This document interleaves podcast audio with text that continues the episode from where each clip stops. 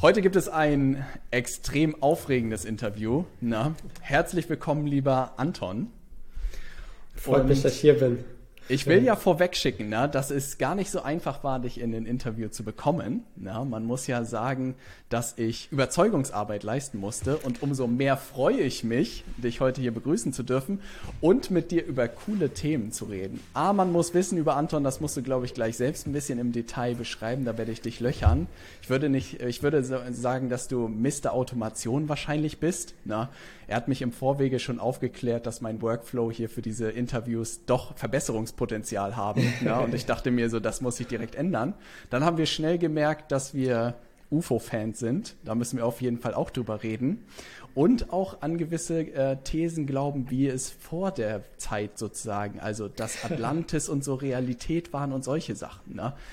Anton, ich freue mich wahnsinnig, dass du hier bist und dass wir dort eintauchen. Willst du vielleicht, wollen wir mit dem fachlichen Part anfangen? Na, und du erzählst Gerne. mal kurz Let's für Leute, die dich noch nicht kennen, ja, was du genau tust in deinem täglichen Job. Yes, also du hast es schon gut angeschnitten, ja. Äh, in gewissen Kreisen bin ich mittlerweile der Automatisierungsanton. oh, schöne Alliteration, gefällt mir. Ja, ja. ähm, und äh, ja, was mache ich so alltäglich? Im Grunde bei DX Results, äh, der Firma, die ich auch mit Philipp Epping zusammen habe, beraten wir eben Agenturen dabei und helfen ihnen dabei, ja, zu Cashflow-Agenturen oder vor allem jetzt der Fokus von mir zu One-Click-Agenturen zu werden. Das heißt, da sind natürlich verschiedene Dinge, die wir als Company machen, aber jetzt speziell der Bereich, worauf ich mich fokussiere, ähm, ist alles so rund um Prozessoptimierung, Automatisierung, einfach smarte Workflows, nicht nur Design, sondern dann auch effizient ähm, etablieren und äh, umsetzen und einführen. Und das Coole ist, das machen wir jetzt, Anton, weil das Beste ist, ich habe das Gefühl, diese Wörter hat ja jeder schon von uns gehört, ne? Und mhm. würde so sagen, ja, ich habe auch schon mal Zapier was erstellt, ich habe auch schon mal Calendly installiert, ne? Aber da, also ich habe das Gefühl, du spielst das auf so einem an, ganz anderen Level, dass man dann so anhand von Beispielen merkt, okay, vielleicht bin ich doch noch nicht so. Kannst du noch mal kurz diesen Workflow erklären, den ihr für eure Interviews sozusagen habt, den man ja yes. auch relativ simpel irgendwie nutzen kann, yes, yes. weil es so ein genau. cooles Beispiel war, zu merken, was möglich ist. Ne? Ja, genau. Also vielleicht ganz, für, ganz kurz für Kontext. Ähm, wir sitzen hier gerade in Riverside. Ja, äh, Robert hat mir hier Riverside Einladungslink gesendet und dann habe ich ihn direkt gefragt, was er denn von Squadcast hält, weil das ein Tool ist, was wir gerade erst für unseren Interviewprozess eingeführt haben, um eben äh, bessere Qualität hinzubekommen. Ja? Und bevor wir quasi uns an irgendeinen Workflow machen oder irgendwelche Tools auswählen, schauen wir uns halt immer die, ähm, die Anforderungen an. So, was ist das Ziel, was wir haben wollen? In dem Fall einen sehr effizienten Prozess, ohne irgendwie viel Dateien hin und her schieben zu müssen, ohne viele Sachen notieren äh, zu müssen, um eben einfach nur quasi Knopf drücken zu können, Interview aufzunehmen und dann kriegt jeder im Anschluss automatisch alle Sachen, weiß Bescheid, weiß um welchen Kunden es geht und so weiter. Ja? Ähm, und was ich gerade angesprochen habe, bevor wir dann an die eigentlichen Workflows gehen, ist auch immer die Auswahl der Tools sehr, sehr, sehr wichtig, weil nicht jedes Tool ist eben, nicht mit jedem Tool ist eben alles möglich. Deswegen hier ganz, äh, ganz klarer Vergleich. Riverside und Squadcast. Ich kenne viele, die Riverside nutzen und Riverside ist sicherlich auch ein sehr gutes Tool, aber es fehlt halt einfach an sehr guten Schnittstellen. Ja, und deswegen nutzen wir eben Squadcast. Zu dem Workflow an sich. Willst du Gerne. was kurz dazu ja. sagen? Nee, den will ich hören, weil ich glaube, dann die Leute verstehen, krass, das ist ja einfach ein ganz anderes Level, wo der Typ unterwegs ist. Yes, also zu dem Workflow an sich. Bei uns ist das so, wenn wir mit jemandem ein Interview ausmachen wollen, haben wir dafür ähm, verschiedene Calendly-Events. Also Philipp hat ein Calendly-Event, ich habe ein Calendly-Event und da können wir einfach jemanden einbuchen, intern oder auch einfach den Link Calendly-Link raussenden, so wie es viele kennen. Dann, sobald dieses Event gebucht wurde, passiert einmal quasi ein Matching, um zu schauen, ist das ein Kunde von uns, mit dem ein Interview stattfindet, um direkt quasi zu vermerken, hey, das ist der Kunde, das sind die Infos zu dem Kunden, das ist die Webseite von dem Kunden und all die Dinge, die quasi später in einem Prozess von irgendwie Testimonials, Case Studies und so weiter relevant werden, um das direkt quasi zu linken. Dann ähm, sendet quasi von Calendly aus äh, ein Signal an Squadcast, um eben so ein Event einzurichten, um direkt auch den Einladungslink für den Interviewpartner im Google-Kalender in dieser Calendly-Einladung hinterlegen zu können, dass man sich nicht erst so wie wir erst in Zoom treffen muss, um dann quasi zu sagen, hey, lass noch mal rüber switchen zu äh, Riverside. Ich lerne, ähm, ich lerne, ja. Genau, genau. Und dann, sobald dann das Interview stattgefunden hat, man quasi die Aufzeichnung gemacht hat, ähm, dann findet im Hintergrund nochmal ein Matching statt, dass das System blickt, okay, das Recording wurde jetzt quasi verarbeitet von Squadcast und anhand der Recording-ID, die quasi im Hintergrund zwischengespeichert wurde, ähm, äh, äh, weiß das System dann, zu welchem Kunden und zu welchem Interviewtermin quasi dieses Recording gehört, um dann schlussendlich die äh, Drive-Ordner-Struktur äh, für, das, für die Bearbeitung von dem Interview und so weiter vorzubereiten, da direkt in den Rohdateien-Ordner äh, die Video, die einzelnen Video- und Audiospuren von Squadcast reinzuladen und dann quasi im Projektmanagement-Tool direkt alle Aufgaben zu verteilen und jedem genau die Informationen eben zu geben, die er braucht, um loszulegen. Das heißt, äh, Copywriter weiß alles zu dem Kunden, weiß alles zu äh, alle wichtigen Infos zusammengefasst. Der Videocutter hat direkt alle Dateien am richtigen Ort und schon eine Ordnerstruktur vorbereitet und so weiter. Und das ist, glaube ich, das Verrückte, weil am Ende ist natürlich so ein Workflow, wenn man jetzt drüber nachdenkt, wird vielleicht der eine oder andere denken, ja, warum soll ich diesen riesen Aufriss machen? Ne? Aber am Ende, glaube ich, ist es ja die Anzahl dieser kleinen Aufgaben, die deinen ganzen Alltag dann am Ende blockieren. Ne? Und wahrscheinlich ist das ja auch ein Teil eurer Philosophie und eures Erfolgs, dass diese kleinen operativen Sachen, soweit man sie automatisieren kann, man automatisieren sollte, um wahrscheinlich die richtige Zeit zu haben für die wichtigen Dinge, oder? Genau, genau. Also da spielen verschiedene Komponenten natürlich mit ein. Also es geht tatsächlich nicht wirklich um die Automatisierung, auch wenn die Automatisierung an sich quasi dieser fancy, diese fancy Welt ist. Ähm, Im Grunde geht es eigentlich um sehr effiziente Prozesse. Das heißt, viele mhm. Prozesse kann man auch ohne Automatisierung schon sehr viel eleganter machen. Ja, das heißt, das mhm. ist auf jeden Fall Schritt Nummer eins. Also wir, Automatisierung ist bei uns immer sozusagen das Letzte, was wir tun. Wir schauen okay. immer erst, äh, ah. Prozesse zu vereinfachen, indem wir Dinge streichen, Prozesse zu optimieren, indem wir Schritte und Workflows einfacher machen. Und erst wenn wir das alles gemacht haben, dann fügen wir quasi nochmal die Automatisierung hinzu, was quasi so ein bisschen so die Cherry on top ist sozusagen. Ja. Ähm, aber zu dem, was du angesprochen hast, denke ich, kann man, ähm, gibt es ein, zwei sehr interessante Be Betrachtungsweisen. Also es ist nicht direkt die Zeit, die man mit den Automatisierungen spart, die quasi so geil ist am Ende für uns, sondern es ist, ähm, es ist quasi die, die Energie, die man, mhm. äh, die man aufrechterhält. Also wenn man sich jetzt mal vorstellt, man hat irgendwie ein Energielevel von 100 verteilt über den Tag und alle 30 Minuten kommen quasi so kleine Sachen, die dich aus irgendwas rausreißen, weil du nur irgendwo keine Ahnung, Ordner freigeben musst, weil irgendein Mitarbeiter keine Freigabe hat. Ja? Ähm, dann wirst du rausgerissen, musst wieder zurück in den Flow kommen, dein Energielevel sinkt und so weiter. Und quasi dieses Gesamtpaket, das ist eigentlich das, was dann am Ende die äh, Effizienz stark einschränkt. Es ist tatsächlich gar nicht so sehr die Zeit, sondern es ist eher das Energielevel von einem selbst. Verstehe. Und das kann ich mir natürlich vorstellen, gerade bei euren Kunden, wahrscheinlich bei Agenturen, gibt es natürlich operativ, glaube ich, relativ viel dann doch zu tun. Ne? Mhm. Und da ist natürlich, glaube ich, wahrscheinlich, wie du sagst, relativ schwierig, überhaupt konzentrierte Zeit zu finden oder so Zeit für Deep Work zu finden, weil man ja. ständig irgendwie eine E-Mail oder eine Benachrichtigung etc. bekommt. Ne?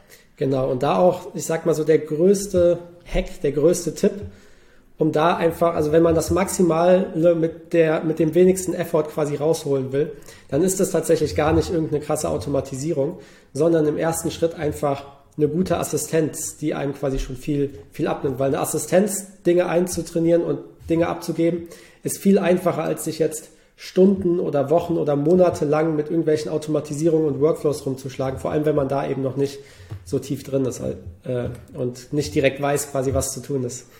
Love it. Anton, ich sehe die Schlagzeile. One-Click Agency ist am Ende keine Automatisierung, sondern nur die Einstellung einer Assistenz. So ist Aber es natürlich nicht. Das heißt, für die Leute, die tatsächlich, sage ich mal, geile Automatisierung wollen, die können dann zu One-Click kommen. Ja. ja. Und das wäre tatsächlich jetzt mal extrem spannend zu hören, weil ich glaube, du bist ja auch ein Meister da drin, diese Sachen sozusagen wahrscheinlich auf die Spitze zu treiben. Und das ist ja wirklich etwas, was dir wahrscheinlich Freude bereitet. Ne? Mhm. Ansonsten, glaube ich, wärst du nicht so tief in den Maschinenraum darunter gestiegen. Ne? Kannst du mal, kannst du mal so einen exemplarischen Kunden irgendwie durchspielen. Ne? Also so, mit welcher Ausgangssituation muss man kommen? Ne? Ich kann mir vorstellen, man braucht ein standardisiertes Angebot. Ne? Man braucht eine gewisse Anzahl an Kunden. Ne? Kannst du mal ja. erklären für einen Laien, wie ihr an so ein Projekt rangeht und vielleicht auch wirklich dieses was ist dann der Endzustand? Ne? Also wie weit kriegt ihr den Workload und so auch gesenkt? Weil ich glaube, viele Leute können sich heute noch gar nicht vorstellen, was da möglich ist. Und ich fände es unglaublich spannend, wenn du uns da mal so auf diese Reise nehmen kannst und erzählen kannst, was ist da heutzutage möglich? Ja. Yes, genau. Also fangen wir vielleicht ganz vorne einmal an. Also was sind so die Anforderungen, die wir haben, bevor wir überhaupt loslegen? Also die wichtigsten Anforderungen, du hast es schon angerissen, ist eigentlich ähm, einigermaßen standardisiertes Angebot und Product Market Fit. Ja, diese mhm. Dinge gehen auch zum Teil quasi so ein bisschen einher. Ja, aber was wir halt nicht wollen, ist äh, Automatisierung und Prozesse für jemanden aufzusetzen, wo sich alle anderthalb Wochen irgendwas ändert. Ja? Schwierig. Also ja. ich sag mal, im, der Best Case ist, man hat irgendwie ein oder zwei Offer.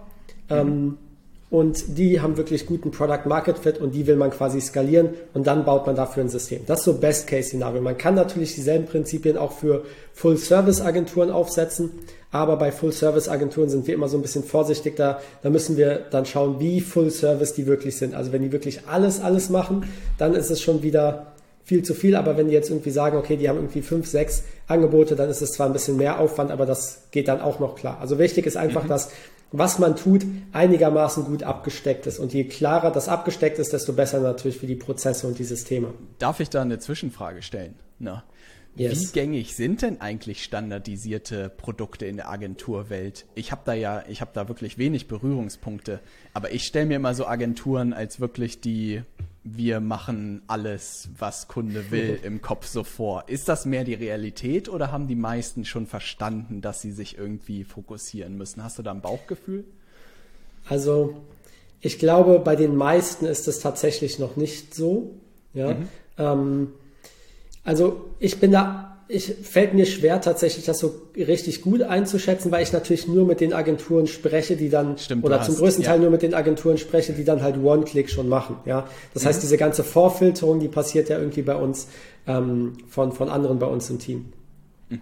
Aber so mein Overall Bauchgefühl ist, dass es wirklich sehr, also ich sag mal sehr wenige gibt, wo man wirklich sagen kann, hey, das ist super sauber aufgebaut, das ist wirklich ein klares Offer gutes Product Market Fit und so weiter. Diese ganze Kombination aus dem allen. Ähm, ja. Viele denken, sie haben quasi ein ganz, ganz standardisiertes Offer, aber es ist, ähm, es ist sehr, es ist im, vor allem prozessseitig dann sehr schwammig, weil dann ist es quasi, angenommen, man macht irgendwie Social Recruiting, ja, und dann gibt es irgendwie einen Funnel, äh, einen Kunden, der wurde mit Perspective gemacht, einer mit irgendwie Heyflow, einer irgendwo eine WordPress-Karriereseite, dann wieder irgendwelche, wo Reddit-Ads geschaltet werden, dann welche bei Facebook-Ads und so weiter, ja, habe ich alles schon gesehen. Das heißt, von vorne sieht es aus, als hätten sie ein standardisiertes Angebot, hinten ja. raus ist es dann fast schon wieder eine Full-Service-Agentur, nur halt okay. mit dem Fokus Recruiting. Ja. Verstehe. Also das muss gegeben sein und dann kann man sozusagen diese Vorarbeit und das ist ja auch das Coole, dass ihr das auch mit anbietet. Ne? Genau. Und dann sagen sie sozusagen, Anton, jetzt sind wir bereit ne? und jetzt gehen wir an das Projekt sozusagen ran. Ne? Jetzt machen jetzt, wir One-Click. Ja. ja. Erzähl weiter. Ich, ich lausche gespannt, yes. wie es dann weitergeht. Yes. Also, sobald es losgeht, ist quasi Schritt Nummer eins bei uns so ein bisschen die Bestandsaufnahme. Das heißt, da wollen wir dann ganz genau wissen, okay, was gibt es für Angebote, für Leistungen, ähm, wie wird aktuell gearbeitet und so weiter. Und ähm, ich sag mal, da ist natürlich die Spanne auch sehr groß. Von, ich sag mal, wirklich Agenturen, die mehrere, äh, mehrere Millionen im Jahr machen und alles aus einer Excel-Liste heraus machen, mhm. bis hin zu Agenturen, die schon ganz gutes, solides, richtiges Projektmanagement-Setup haben. Das heißt, ja. äh, die, die Spanne ist da sehr groß, auch bei größeren Agenturen. Ähm, ich sag mal, wenn jetzt jemand aus einer Excel herausarbeitet und schon recht, recht groß skaliert ist umsatztechnisch, dann ist das eigentlich immer ein sehr gutes Zeichen, weil dann bedeutet das, dass die sich zum, also dass die Prozesse, die sie sich überlegt haben, schon einigermaßen gut validiert sind, weil sonst würde das mit Excel quasi komplett auseinanderfallen. Ja. ja. Ähm, genau. Und Schritt Nummer eins ist dann, wir schauen uns quasi alles an und mhm. berechnen das Ganze dann für uns in, in Form von, ähm, von, den, von gemeinsamen Workshops am Anfang ähm, runter in quasi eine solide One-Click-Struktur. Das heißt, das ist, das beinhaltet ähm, ein, ein, äh, ein Datenbankaufbau im Hintergrund für das System und ein Projektmanagement-Aufbau für dann quasi das Team zum, zum Arbeiten. Das heißt, wir haben da verschiedene ähm, Grundstrukturen und mhm. wir erarbeiten halt einfach mit unserem Verständnis, mit dem Verständnis von dem Kunden gemeinsam in den Workshops quasi eine, quasi die perfekte Synergie aus, aus beiden Welten. Das heißt, wir nehmen quasi das, was der Kunde tatsächlich macht und bringen das quasi mit, mit unseren Strukturen einher und ähm, genau, bauen da quasi inner, mittlerweile jetzt innerhalb von, ähm, innerhalb von so einem Monat so ein Grundsetup. Mhm. Ja, also innerhalb von einem Monat steht dann, äh, wurden die ganzen Workshops gemacht, es steht dieses Grundsetup und dann hat man, sage ich mal, schon die wichtigsten Funktionen von so einem One-Click-System. Und ich glaube, es ist immer schwierig für mich, das wirklich in Worte zu fassen. Da ist Philipp, glaube ich, deutlich besser, ähm, das in, in Worte, die andere Menschen sich vorstellen können, zu fassen. Ähm, für mich ist es immer relativ klar, was so ein One-Click-System beinhaltet. Ja? Und Philipp ja. muss mich dann immer wieder daran erinnern, so hey, für die anderen Leute ist das so überhaupt nicht klar. ähm, das heißt so, wir haben smarte, ähm, wir haben smarte Hörerinnen und Hörer, die verstehen das alle, Anton. Ja. Genau, das heißt, aber um es vielleicht trotzdem einmal ganz kurz anzureißen, also so ein Grund One-Click-System würde beinhalten, alles von quasi Ende vom Sales-Prozess, wo ein Kunde abgeschlossen wird, ja, mhm. das, von da greift das One-Click-System, übernimmt quasi diesen ganzen Closing-After-Sales-Prozess, das heißt, automatisiert Verträge generieren, automatisiert zum Beispiel auch tracken, ob der Vertrag dann unterschrieben wurde, automatisiert dann die ganzen CRM-Sachen updaten, die Infrastruktur im Hintergrund vorbereiten, die Datenbanken vorbereiten. Also im Hintergrund passiert sehr viel, sehr viel Synchronisation, so dass es quasi nach vorne hin für ein, für quasi die Leute, die dann im Team an dem Projekt arbeiten, sehr, sehr simpel ist. Also der Vertriebler muss quasi wirklich nur noch einen Knopf drücken und die komplette Admin-Arbeit, äh, äh, ähm, Absprache zwischen Vertrieb, Fulfillment, Backoffice, Kunden wird quasi aut automatisch Krass. perfekt vom System übernommen. Äh, alles wird quasi perfekt synchronisiert, vorbereitet ähm, und äh, dann ja, kriegen einfach die, die Leute dann Bescheid, wenn sie irgendwas zu tun haben und dann werden diese Aufgaben auch wieder quasi richtig vorbereitet. Ja, das heißt, im Hintergrund passiert sehr viel. Ja, da kann man tagelang drüber sprechen, was da alles passiert. Ja. Aber na, äh, für, für die Wirkung ist es im Grunde so, als hätte man wenn wir nochmal vorhin dieses Assistentenbeispiel aufgreifen, als hätte man quasi so eine Assistenz, nur halt ah. in digitaler Form, die quasi ja. alles managt und vorbereitet und verteilt und so weiter. Und das Tolle dann an dieser digitalen Assistenz im Vergleich zu einer echten Assistenz ist, die Assistenz, die schläft, also die digitale Assistenz, die schläft nicht, die arbeitet instantan, die wird nicht, nicht, krank. krank. Äh, ja. Wenn du nachts, samstags irgendwie um drei Uhr nachts einen Kunden close, ja, dann ähm, läuft trotzdem alles und wenn am Montag und Dienstag Feiertag ist, dann wartet der Kunde nicht quasi eine Woche auf seine ganzen Sachen. Ja, ja. Ähm, genau. Kriegt ihr das auch hin, sozusagen, guckt ihr euch dann die ganze Customer Journey und die ganze Zusammenarbeit an, sozusagen, wenn man sagt, was weiß ich, man arbeitet monatlich wahrscheinlich oder projektweise mit dem Kunden zusammen, kriegt ihr dann wirklich den gesamten Workflow sozusagen abgebildet und die kleinen Aufgaben sozusagen übernommen oder ist es viel da im Onboarding von neuen Kunden? Ja, also ich sag mal, ähm, Onboarding ist deutlich mhm. einfacher zu standardisieren, weil es einfach mhm. immer sehr ähnlich ist. Ja, also natürlich ja. so ein paar Details ändern sich immer, aber das ist quasi, da haben wir ein absolutes Proven System, was man einfach anpassen kann, äh, individualisieren kann, implementieren kann. Ja, ja. Ähm, wenn es dann in die eigentliche Projekt Arbeit geht, ja, oder Retainer-Arbeit oder wie auch immer, ist es natürlich sehr abhängig davon, was konkret als Dienstleistung gemacht wird. Das heißt, es gibt verschiedene ja, Prozesse, Workflows, Automatisierung, ähm, die wir auch schon entwickelt haben, wo wir dann halt einfach schauen, okay, was macht hier Sinn? Wie müssen auf, ein, auf der einen Seite eben die Prozesse aussehen, um zum Beispiel, also konkrete Beispiele zu nehmen, eine, mh, hm, eine Erklärfilmagentur. Ja, die arbeitet jetzt mhm. ganz anders als eine reine Facebook-Ads-Agentur für E-Commerce. Ja? ja? Das heißt, bei einer Erklärfilmagentur hat man in der Regel verschiedene Zyklen. Erst wird irgendwie, ähm, ich bin jetzt gar nicht so tief in der Erklärfilmagentur drin, aber erst wird irgendwie ein Skript gemacht, dann wird irgendwie so ein Drehbuch gemacht und so weiter.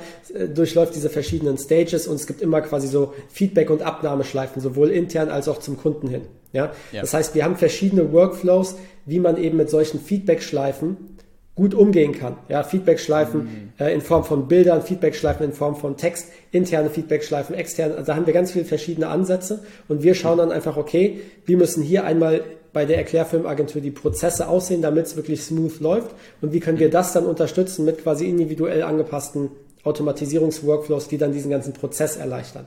Ja, das heißt, ähm, das wenn wir nochmal vorhin aufgreifen, ich habe gesagt, in, innerhalb von so einem Monat steht dieses Kernsystem, das One-Click-Core. Ja. Das ist quasi dieses Grundgerüst. Und dann darüber hinaus kann man eben ähm, immer weiter optimieren und äh, Module dranhängen. Und das ist dann sehr individuell basierend auf, was man eben für eine Dienstleistung hat. Ja, das heißt, dass, dass, dass das Endprodukt, wenn man das über ein paar Monate halt macht, so wie wir das mit unseren One-Click-Kunden machen, ähm, von der Erklärfilmagentur, ähm, ist dann im Kern ähnlich wie das von einer Facebook-Ads-Agentur, aber die ganzen individuellen Workflow-Module, die wir dann quasi dran bauen, die unterscheiden sich dann sehr stark, weil dann eben auch die, die okay. zugrunde liegende Dienstleistung sehr unterschiedlich ist. Ja, verstehe ich sehr, sehr gut, dass das sehr unterschiedlich ist. Wo führt das am Ende hin? Führt es dazu, dass Leute keine Aufgaben haben mehr danach oder in diesen Agenturen oder ist es so, die werden dann an anderer Stelle gebraucht, die Leute? Gab es da schon irgendwie alle möglichen Szenarien oder, weil das ist ja schon ein relativ großer Hebel im, im Alltag oder nicht, was ihr da aufbaut? Genau, also die, ich sag mal, die, die Expertenarbeit wird dadurch natürlich nicht ersetzt. Also wenn wir jetzt mal irgendwie genau. einen Copywriter nehmen, ja, man könnte da jetzt natürlich noch überlegen, irgendwie AI, und da sind wir auch gerade dran, verschiedene AI-Sachen natürlich bewahre, in die dass Workflows. du ChatGPT da angeschlossen bekommst, ey. Ja. Kann man da natürlich auch noch Sachen machen, aber im Grunde würde das ja jetzt nicht die, ähm, nicht den Copywriter ersetzen, sondern ihm einfach nur die Arbeit leichter machen. Zumindest zum ja. aktuellen Zeitpunkt. Ja, wer weiß, wie ja. es in fünf Jahren aussieht. Ja, ja weiß niemand.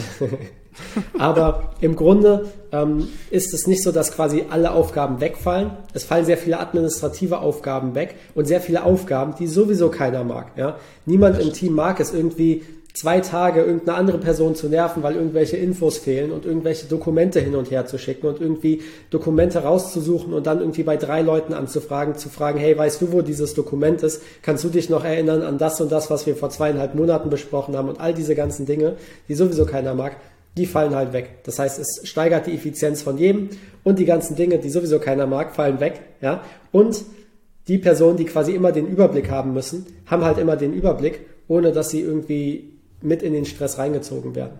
Ja, sie können halt einfach auf das, auf das Ding schauen und wissen bei allem den Stand. Ja. Ah, das ist natürlich auch perfekt, dass man das sozusagen im Überblick hat. Und ich habe das Gefühl, man hört sozusagen das, was ihr da tut, und es hat so eine magische Wirkung. Ich weiß bis heute nicht, vielleicht kannst du mir das besser erklären, was so der psychologische Trigger von Automationen ist, aber irgendwie Automationen und Menschen, da gibt es irgendwie einen Zusammenhang. Ich habe das Gefühl, ja, so Routinen oder sowas wie Zähneputzen sind ja auch am Ende Automation. Ne? Also der Kopf mag es ja, wenn Sachen einfach auf Autopilot funktionieren, gerade mhm. Atomic Habits gelesen. Und ich glaube, James Clear argumentiert sogar, dass 40 Prozent des Tages Automationen sind, ne, die man einfach routiniert ja. sozusagen macht und relativ wenig wirklich, wo man sein Gehirn ja. beansprucht. Und vielleicht ist es sowas, dass es so magisch ist, dass die Leute sagen, ey, das, was der Anton macht mit denen, das brauche ich auch. Ne? Ja, also ich glaube, irgendwas sind, dahinter stecken, ne? Ja, ich glaube, das sind zwei Dinge speziell. Also zum einen haben wir natürlich, sind wir im Agenturmarkt unterwegs mhm. und Agenturinhaber sind tendenziell sehr verliebt in Tools und Hacks. Ja? ja. Also das ist, das ist, sage ich mal, ein Vorteil auch für uns, weil die Agenturinhaber häufig so ein bisschen First Movers in neuen Bereichen sind. Das sind ja. die, die dann als erstes richtig geil abfahren und alle fragen mich so, hey, ähm, was sind denn jetzt so, wir haben so viel über AI gesehen, aber was sind denn jetzt so wirklich die Real-World-Use-Cases für AI in meiner Agentur? Ja, die Agenturinhaber sind einfach immer auf der Suche nach dem neuesten, nach den neuesten Tools und nach den neuesten, ja, nach dem neuesten Zeug. Ähm, mhm. Und dann die andere Seite ist natürlich, ich glaube, ähm, von Natur aus ist ein Teil des Gehirns der Menschen faul. Ja, und Automatisierung spricht halt natürlich genau das an. Ja? Ah. Ähm, dass man mhm. eben gewisse Dinge eben nicht mehr tun muss. Und es sind halt häufig so diese nervigen Dinge. Ähm, häufig kommen irgendwelche Leute zu mir und sagen so, hey, kann ich das irgendwie automatisieren? Und ja. meistens steckt dahinter diese eine Sache, die fuckt mich so sehr ab, ich will die nicht mehr tun. Ich habe, äh, ich bin da irgendwie, also es hat nicht mal direkt was mit Faulheit zu tun, aber man hat halt einfach gewisse Sachen, auf die man keine Lust hat und denkt dann sofort daran eben, die zu automatisieren, weil man, ja, weil man einfach die Automatisierung mit dem Nicht-Tun von etwas verbindet. Ah, da hast du absolut recht. Ich glaube, da kommen wirklich so, so Sachen zusammen, ne, wie, was weiß ich, eine Sonnenfinsternis, ne, was du gesagt okay. hast. Die Agenturen lieben Tools, ne, das Gehirn liebt es, faul zu sein, ne, und dann sozusagen dieses perfekte System, was das irgendwie alles in der eigenen Agentur irgendwie möglich macht. Und das ist natürlich das Coolste, wenn man das irgendwie aufeinander trifft. Ja, jetzt wäre natürlich, wenn ich das jetzt grob verstanden habe, sozusagen, Anton, das bedeutet aber in eurer täglichen Arbeit, dass ihr doch relativ tief wahrscheinlich in diese Kundenprojekte auch reinsteigen müsst oder nicht, weil ich kann mir vorstellen, dass ja. euer Ding wahrscheinlich noch keine One-Click-Agency ist, weil dann ein hohes Komplexitätslevel ist oder nicht. Genau, also wir optimieren das intern von Woche mhm. zu Woche, ja, dass mhm. wir da immer ähm, effizienter auch selbst werden, diese Systeme aufzusetzen. Mhm. Und ähm, wir sind da auch gerade dabei, quasi eine große interne Veränderung, die nach außen jetzt nichts verändert, aber für uns intern ähm, quasi nochmal ein großer Hebel sein wird. Ja, das heißt, das ist natürlich, ich sag mal so, die, die, die, die, die große Sache bei Systemen und äh, Prozessoptimierung, dass man damit nie aufhören kann. Es geht immer weiter. Ja? Ähm, ja. Aber wie du schon sagst, es beinhaltet natürlich einen großen, wir müssen wirklich individuell verstehen, wie funktioniert diese Agentur, was ist da wichtig. Ja? Das heißt, wir erarbeiten uns verschiedene Vorgehensweisen, dass wir das eben immer einfacher und schneller hinkriegen, dass wir da nichts übersehen und dann alles denken. Aber im Endeffekt ist das Wichtigste für uns, dass wir halt kein Detail übersehen, was quasi dann irgendeinen Prozess zerschießt. Das heißt, ja. man kann sich quasi den geilsten Prozess überlegen und wenn dann irgendwie so ein kleines Detail aufkommt, was sagt so, hey, an mich hast du nicht gedacht, jetzt funktioniert alles nicht, ist natürlich scheiße. Ja? Das heißt, ähm, zu Beginn sind wir wirklich hergegangen und haben erstmal ähm, über einen Monat in vielen Projekten, so wenn ich ein Jahr in die Vergangenheit denke, wirklich über einen Monat damit verbracht, jedes Detail von dem Unternehmen auseinanderzunehmen und an alles zu denken. Ja? Und ja. Ähm, mittlerweile sind wir so weit, dass wir das innerhalb von, äh, innerhalb von einer Woche ungefähr hinkriegen. Krass. Weil ich mir einfach verschiedene, ja, so mentale Frameworks und Vorgehensweisen und ähm, quasi so die wichtigsten Fälle, auf die man einfach achten muss, ähm, zu, zu äh, erarbeitet habe. Ja? Ähm, aber das ist wirklich ein sehr, sehr wichtiger Bestandteil, weil eben das, das Grundgerüst von OneClick ähm, haben wir extra so gebaut, dass es, äh, dass es im Kern sehr ähnlich ist, damit wir es schnell adaptieren können. Aber die einzelnen Kunden, mit denen wir dann arbeiten, die können halt total unterschiedlich sein. Wenn wir nochmal an die Erklärfilmagentur und die Facebook-Ads-Agentur denken, das sind natürlich komplett unterschiedliche Dinge, die dann da geschehen müssen. Ja. ja. Was daran so unglaublich schön zu sehen ist, ist auch insgesamt, dass man merkt, dass du komplett in deiner Genius Zone unterwegs bist. Na? Also man ja merkt sozusagen, wie leidenschaftlich du dich mit diesen Themen beschäftigst, ne? weil ich glaube, das ist auch immens wichtig, wenn man das, wenn man solche Themen sozusagen aufsetzt. Wie bist du da hingekommen, Anton? Na? Wie bist du Automatisierungs-Anton geworden? War das schon immer etwas, was dich fasziniert hat oder wie sah deine unternehmerische Reise aus? Ja, also das ist ich bin da irgendwie, also irgendwie so zu 50 Prozent sage ich, macht Sinn. Äh, wenn man jetzt meine, meine, mein Leben anschaut, zu 50 Prozent bin ich aber auch irgendwie so ein bisschen da reingestolpert. Ja? Ähm, ja. Also so Quick Rundown von meiner, äh, wie du es so schön gesagt hast, unternehmerischen Reise. Ähm, ja. Ich bin mit 10 oder 11 auf eine Montessori-Schule gewechselt und in der, in der Montessori-Schule habe ich dann in der, ich glaube, das war dann die fünfte Klasse, ähm, habe ich, äh, ange, also ich weiß nicht mehr genau, wie es dazu gekommen ist, aber ich, irgendjemand hat mir beigebracht, so Webseiten zu entwickeln.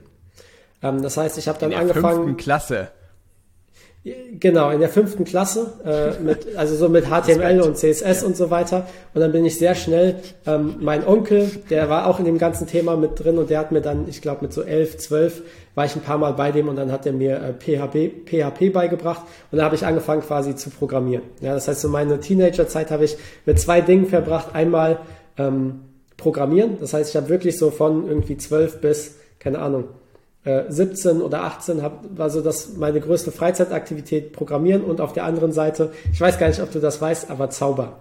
Ja, ich war. Ähm, oh, doch, ich erinnere, du hast was erzählt. Ja, aber das musst genau, du erzählen. Genau. Ja. Ähm, also Programmieren und Zaubern, ja. Ähm, zum Zaubern können wir vielleicht wann anders mal sprechen. Der, einzig, ja. äh, der einzige Fakt, den ich immer wieder aufbringen möchte, ist, mit 14 war ich bei Disney Channel und Super RTL. ja, das heißt, äh, ich kann dir später mal privat das Video ähm, Video noch bitte, zusenden. Bitte, ja. ja. ähm, aber das war quasi meine Faszination. Und für mich, auch wenn es von außen sehr unterschiedlich wirkt, also die zwei Sachen. Ähm, für mich war quasi die Faszination dasselbe. Was ich beim, ich habe irgendwann das Zaubern aufgehört, weil das Zaubern quasi eine Sache hatte, die ich nicht so sehr mochte, und das war das, dass man die Zaubertricks auch anderen Menschen vorführen musste. Ja? Das heißt, ich war quasi jemand, der war verliebt in die Zaubertricks und quasi die Methoden und so weiter ja. und das Üben, aber nicht so sehr in das Vorführen vor anderen Menschen. Ja. ja? Und ähm, das ist quasi so ein bisschen das, wofür wo aus meiner Perspektive die beiden Sachen sich sehr ähneln, ist eben das mit sowohl Programmieren als auch mit dem Zaubern haben wir eben Dinge quasi erschafft, die für andere Menschen quasi so einen Wow-Effekt hat. Also auch mit dem Programmieren, ähm, wenn du dich auch mal zurückdenkst an irgendwie vor 10, 15, 20 Jahren, so die neu, neuesten technologischen Dinge, die hatten noch nicht mal irgendein AI-Zeug oder sowas. Und das hat trotzdem alle Menschen ähm, quasi äh, äh, äh, mega begeistert. Ja? Das heißt, einfach diese Begeisterung, Dinge zu erschaffen, die irgendwie cool sind. Ja, das war so ähm, die Motivation dahinter. Und dann, ähm, als ich dann mein Abitur gemacht habe, wusste ich nicht, was ich tun soll nach dem Abitur Der und habe mir gedacht, ja. ähm, mache ich doch, also das war wirklich mein, mein Gedanke. Ich habe mir gedacht, ich weiß nicht, was ich tun soll. Jetzt tue ich einfach mal nur das, worauf ich richtig Bock habe. Und das war dann cool. schlussendlich mein äh, Physikstudium ja. ähm, an der äh, Universität Heidelberg. Ähm, und da habe ich vier, fünf Semester studiert. Ja. Dann gemerkt, oder während dem Studium habe ich angefangen, nebenbei ähm, Online-Poker zu spielen und habe dann ja. mir so ein kleines Zeiteinkommen im Online-Poker aufgebaut. Ja. Und dann habe ich auch noch angefangen, ähm, mit dem Gedanken, mich dann selbstständig zu machen. Und dann hatte ich diese drei Sachen. Physikstudium, Online-Poker und mich selbstständig machen. Und ähm, habe quasi wochenlang darüber nachgedacht, was soll ich denn jetzt machen, weil ich wusste, ich kann nicht alle drei Dinge machen. Ja, ich muss mich für eins entscheiden und habe dann eine sehr langfristige Analyse gemacht und bin zu dem Schluss gekommen, dass eben die Selbstständigkeit ähm, die die sinnvollste Wahl ist. Habe mich dann selbstständig gemacht. Das war vor ähm, vor viereinhalb Jahren erstmal ähm, mit Webseiten erstellen für andere. Weil ich mir dachte, okay, ursprünglich wollte ich ein Softwareunternehmen gründen, aber dann ist mir aufgefallen, um ein Softwareunternehmen zu gründen, braucht man deutlich mehr Skills als nur das Programmieren. Und dann habe ich mir mhm. gedacht, okay, ich fange einfach an, Webseiten zu verkaufen, um diese Skills quasi zu lernen. Ja, Webseiten mhm. kann ich bauen und den Rest lerne ich dann damit. Das ist dann ja. relativ schnell, auch durch den ganzen Online-Hype, eben übergegangen zu einer Marketingagentur. Das war dann damals Mango Marketing. Ähm, Habe ich mit einem damaligen Geschäftspartner gegründet.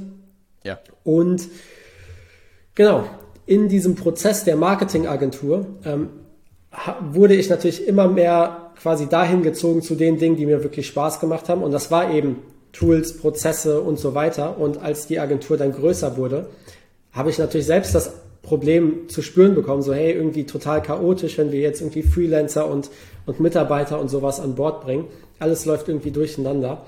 Und so habe ich, bin ich quasi erstmal auf die eigene Reise gegangen vor, ich weiß nicht, drei, vier Jahren ähm, und mich sehr intensiv mit diesem ganzen Thema Prozesse und Automatisierung beschäftigt.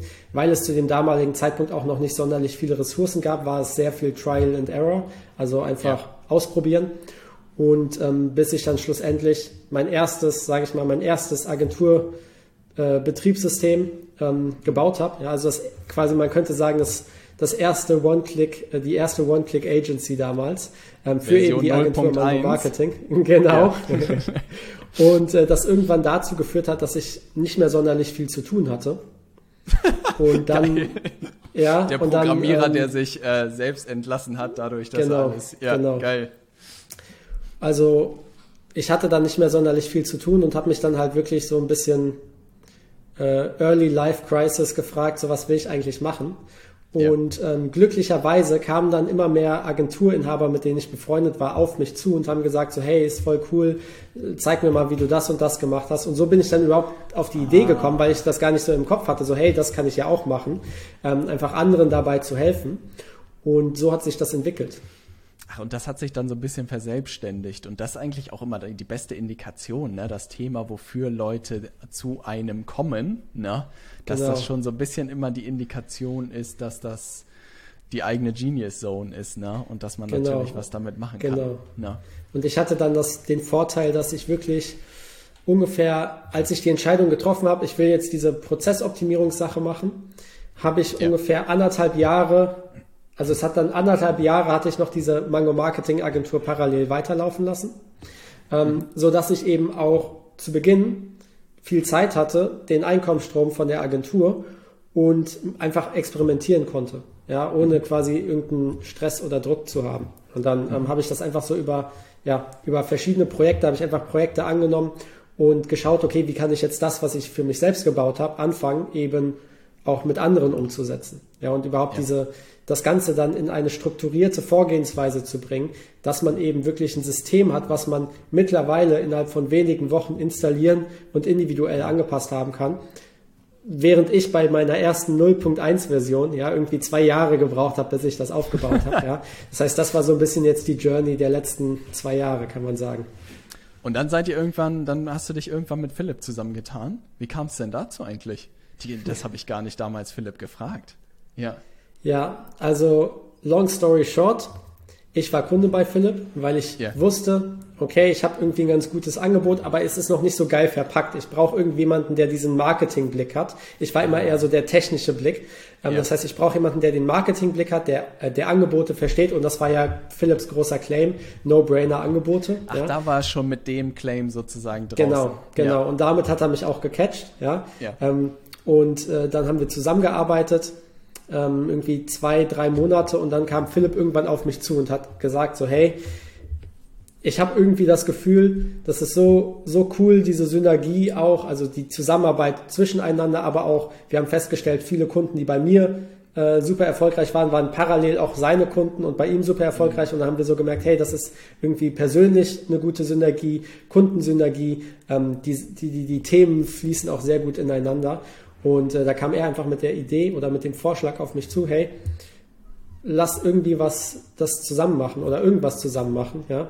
Und dann hat er quasi so diesen Kern, Kern äh, äh, Seed, diesen Gedanken Seed äh, gesetzt. Ah. Und dann ist das von da aus gewachsen und wir sind beide Freunde von, ich sag mal, schnellen Entscheidungen. Wir haben jetzt natürlich nicht irgendwie nach fünf Minuten schon äh, alles äh, in trockenen Tüchern gehabt, aber ja. ähm, innerhalb von wenigen Wochen ähm, haben wir dann wirklich die finale Entscheidung getroffen einfach alles zusammenzuführen.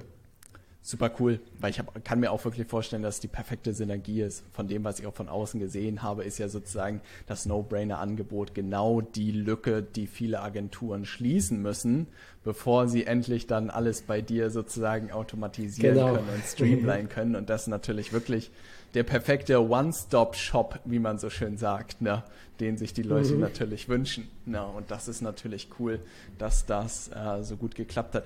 Aber crazy Abriss, Anton. Also mit elf Jahren schon Webseiten bauen und irgendwie programmieren können, da warst du auf jeden Fall früh dran an dem ganzen Thema. Ne? Ja, das, deswegen habe ich das auch erwähnt mit der Montessori-Schule. Ich glaube, das hatte wirklich ein, ähm, ich weiß nicht, wie viele jetzt irgendwie ich weiß, also ich, ich kenne, ich weiß, was eine Montessori-Schule ist. Ich weiß jetzt nicht, wie, wie, wie viele Menschen das Erklär tatsächlich mal kurz. wissen. Also genau, ich habe also immer das Gefühl, dass die smartesten so bisschen, Leuten auf solchen Schulen waren. Ja. Ja, also ich sag mal sehr simpel gesagt, das ist jetzt äh, für die, die, die sich auskennen, jetzt nicht die beste Beschreibung, aber es geht so ein bisschen in Richtung Waldorfschule, aber die unterscheiden sich nochmal ähm, sage ich mal, in den, in den mhm. Details. Das heißt, ein großer, großer Selling Point von Montessori-Schulen ist einfach, dass man sehr selbstständig arbeitet. Das heißt, man kann sich das so vorstellen, man ist jeden Tag bis 16 Uhr in der Schule, hat aber im Schnitt irgendwie nur zwei Stunden Unterricht am Tag. Das heißt, die ganzen Krass, restlichen. Man lernt schon sehr was, früh proaktiv zu ja, arbeiten. Genau, genau. Also du hast eigentlich nur irgendwie einmal die Woche irgendwie Mathe, Englisch, Deutsch, so die Hauptfächer und sonst hast du halt eigentlich keinen Unterricht. Das heißt, du arbeitest zum größten Teil selbstständig. Das hat halt, sage ich mal, so die Krass. Vorteile, dass du halt den ganzen Tag selbst entscheiden kannst, was du machst. Ähm, zieht halt auch mit sich, dass du eben die Verantwortung dafür hast, dass du halt auch Dinge tust und vorankommst und so weiter. Ähm, und da, da habe ich halt einfach das Glück gehabt, dass es jemanden gab, der sich damit auskannte, also so Entwicklung, Programmierung und ich einfach den Freiraum hatte, mich da halt, keine Ahnung, jeden Tag fünf Stunden an den Computer zu setzen und irgendjemanden, der daneben stand und gesagt hat, hey, zeige ich dir einfach mal ganz viele Sachen. Das wäre natürlich auf einer normalen Schule nicht gegangen. Das heißt, das war, glaube ich, ein großer, ähm, großer wichtiger Punkt, dass ich eben auf einer Montessori-Schule dann war. Ey, das hört sich super gut an. Also auch schon so ein bisschen mal mit beschäftigt und dachte mir, meine Kinder werde ich wahrscheinlich auch auf äh, Waldorfschule oder Montessori-Schule schicken, weil ich habe das Gefühl, dass glaube ich auch dieser dieses proaktive und auch Kindern gucken, wo sie sich hinentwickeln und so so unglaublich wichtig geworden ist, wo auch die eigenen Stärken liegen. Weil ich muss ja. sagen, meine Schulzeit, das war wirklich, ich will nicht sagen der blanke Horror, aber das war ja nicht ja, wahnsinnig ja, also, förderlich, die Zeit. Genau, also ich, ich kann mich noch ganz gut daran erinnern, weil ich habe Montessori-Schule nur bis zur 10. Klasse gemacht und dann ähm, das Abitur habe ich dann wieder auf einer normalen Schule gemacht. Und, das ähm, wahrscheinlich das eine 180 Grad Drehung, oder? Definitiv, ja. Ei, verrückt. Hey, total verrückt. Also muss man wirklich sagen, ich glaube auch, dass das echt einen Großteil wahrscheinlich von deiner Entwicklung ausgemacht hat und es cool zu sehen ist, dass das auch so weit zurückgeht irgendwie. Na, und jetzt müssen wir natürlich über die wichtigen Fragen des Lebens nachdenken, weil ich fand es so witzig. Ich bin irgendwann vor ein paar Monaten über diese Joe Rogan Folge von Graham Hancock gestolpert und das hat wirklich mein gesamtes Wochenende irgendwie so auf links gedreht. Ne? Nicht ja, nur die Podcast-Folge Ich, ich muss auch sagen, ne? ich habe mich so sehr gefreut, Ey als jemand in diese äh, in unsere in unsere WhatsApp-Gruppe geschrieben hat, so hey, hat jemand schon diese Doku gesehen? Weil als diese Doku, ich habe da schon drauf gewartet, dass die Doku rauskommt. Ja. Ich habe mir die sofort ja. alle Folgen am ersten Abend reingezogen und dann zu sehen, dass irgendwie jemand anderes das auch feiert, das war mega. Also zum Hintergrund, Graham Hancock, äh, es gibt eine Serie auf Netflix, Ancient Apocalypse, der die These aufmacht, dass es eine verlorene Zivilisation schon vor sozusagen den Neandertalern gab, wenn ich es richtig verstanden habe. Korrigier mich, Anton. Und die Beweise ja. mittlerweile sich so krass verdichtet haben, dass es der akademischen Elite sozusagen, wie er es sagt, immer schwieriger wird, es zu verneinen, dass es so ist. Also für alle Leute, die da Zweifel haben und sagen, das hört sich verrückt an, das erstmal angucken. Ne? Aber es wirft so viele Fragen auf und so viel, no also Begeisterung hatte ich das Gefühl, dass ich dachte, dieser Gedanke, dass es da schon mal was gab, was irgendwie extrem fortgeschritten ja. war, ist super faszinierend. Ne? Genau, also um es vielleicht ganz kurz, ähm, ganz kurz zu korrigieren, in Anführungszeichen, es war jetzt gerne, nicht vor den Neandertalern, gerne. sondern vor ähm, so plus minus 10.000 Jahre. Ja, also vor ungefähr mhm. 10.000 Jahren, da ist die Theorie, dass da irgendwas passiert ist, so vor 10.000, 11.000 Jahren, ähm, was eben die, ja, einmal quasi so ein Wipeout auf der Erde äh, äh, gemacht hat, so dass alle wieder von vorne angefangen haben. Und die Idee ist, dass davor eben schon eine relativ fortgeschrittene Zivilisation gelebt hat. Der Claim ist nicht, dass die irgendwie alle mit Handys und Internet rumgelaufen sind. Der Claim ist einfach nur, dass sie schon relativ fortgeschritten waren und auch äh, Schrift, äh, Schrift und Sprache und so weiter besessen haben. Aber dass wir halt nichts mehr davon wissen, dass es dieses große Wipeout-Event gab und dann quasi die Leute danach eben wieder von Null anfangen mussten. Also wirklich wieder quasi aus Höhlen heraus sich entwickeln mussten. Und das Verrückte ist ja wirklich, dass der schon seit x Jahrzehnten eigentlich mit diesem Thema unterwegs bist und du auch einfach ohne Probleme aus dem Bücherschrank seine Bücher rausgezückt hast und gesagt hast, dass du die Bücher schon vor ein paar Jahren gelesen hast, oder?